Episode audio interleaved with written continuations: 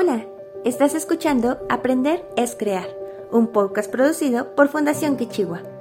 Nosotros somos una organización sin fines de lucro que promueve la colaboración entre docentes y formadores para la creación de experiencias educativas innovadoras.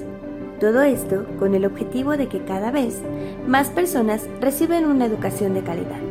En este espacio encontrarás entrevistas y discusiones relacionadas a la educación, así como ideas, aprendizajes y reflexiones realizadas por miembros de nuestra comunidad. Ah, por cierto, Quichigua proviene del náhuatl y significa creación, por lo que te invitamos a convertir la información y conocimientos que encuentres en este espacio en acciones y proyectos que contribuyan al fortalecimiento del ecosistema educativo. Recuerda, aprender es crear.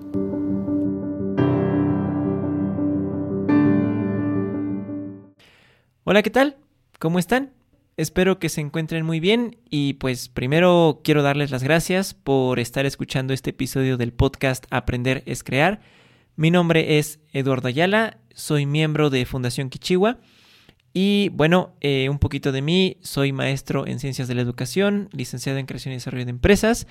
Eh, algunas de las actividades que realizo para la Fundación tienen que ver con temas administrativos, de investigación, eh, promoción y en general de colaboración, ya sea con maestros, eh, padres de familia, escuelas, emprendedores, eh, instituciones educativas y pues organizaciones también de la sociedad civil. En esta ocasión me toca a mí hacer un episodio para ustedes y me gustaría compartirles una reflexión, aprendizaje de uno de los proyectos en los que hemos estado trabajando recientemente. Les platico un poquito. Durante este año hemos estado trabajando con estudiantes del TEC de Monterrey en el desarrollo de recursos educativos para docentes. Es decir, en materiales educativos que estén dirigidos a los profesores, o sea, para que los profesores aprendan sobre algún tema o desarrollen alguna habilidad. Y les quiero platicar eh, pues lo que pasó en una de las sesiones eh, pues, de trabajo que tuvimos para este proyecto.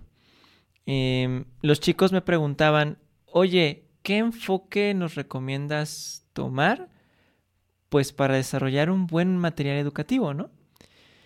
Y después de pensarlo un momento, lo que les recomendé fue, eh, piensen qué tipo de recurso educativo les gustaría que su profesor hiciera para ustedes?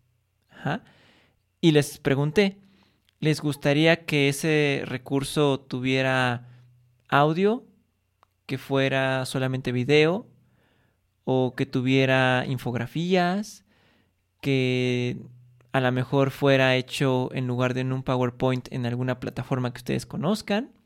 Y pues yo les hacía la reflexión, ¿no?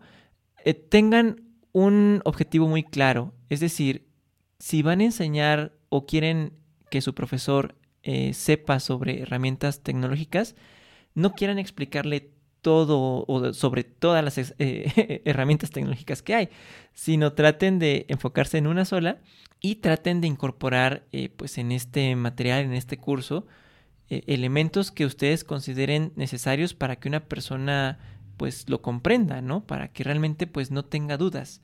Ustedes comiencen a preguntarse a sí mismos, ¿es esto lo suficientemente claro? ¿O podría haber ahí alguna laguna en la que pues la persona que esté tomando este curso no lo comprenda, ¿no? Y el segundo punto que les decía es, eh, y recuerden, o sea, la idea de que los profesores aprendan eh, pues sobre el tema que ustedes quieran enseñarles, es para que ellos pues realmente lo utilicen en su labor docente. Entonces, la mejor manera también de enseñar es mostrar. Y si ustedes les muestran un curso eh, o un eh, recurso educativo interactivo, eh, pues suficientemente claro, con muchas herramientas para poder comprenderlo, lo que van a provocar es que ese docente diga, oye, yo quiero hacer algo como esto, o estaría padre utilizarlo para mis alumnos en esta materia o en esta actividad. Y de eso se trata, se trata de que su maestro se emocione con este recurso al punto de querer hacer algo tan emocionante para sus alumnos. Y, bueno, el, recurso educativo que diseñaron quedó genial, quedó increíble.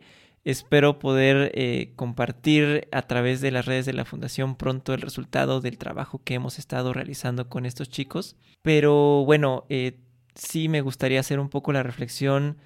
Eh, durante este tiempo que he estado colaborando con, con Fundación Kichiwa, he tenido la oportunidad de, ver, de conocer a distintos maestros cerca de mi comunidad y en general, pues de distintas partes de la República incluso eh, fuera del país. Y he visto en la mayoría de los docentes, pues esa, esa intención de querer hacer las cosas cada vez mejor, ¿no? También me he encontrado con docentes que, que esa chispa la tienen un poquito apagada y, y, y, por muchas situaciones, ¿no? Por cuestiones, eh, pues, de, del magisterio, por cuestiones de la administración, etcétera. Pero creo que una de las cosas que debemos de procurar conservar en nuestros docentes y pues si somos docentes en nosotros mismos, es esa eh, chispa de, de, curiosidad, de energía por querer compartir, por querer descubrir, por emocionarse de, de que una persona aprenda algo, ¿no?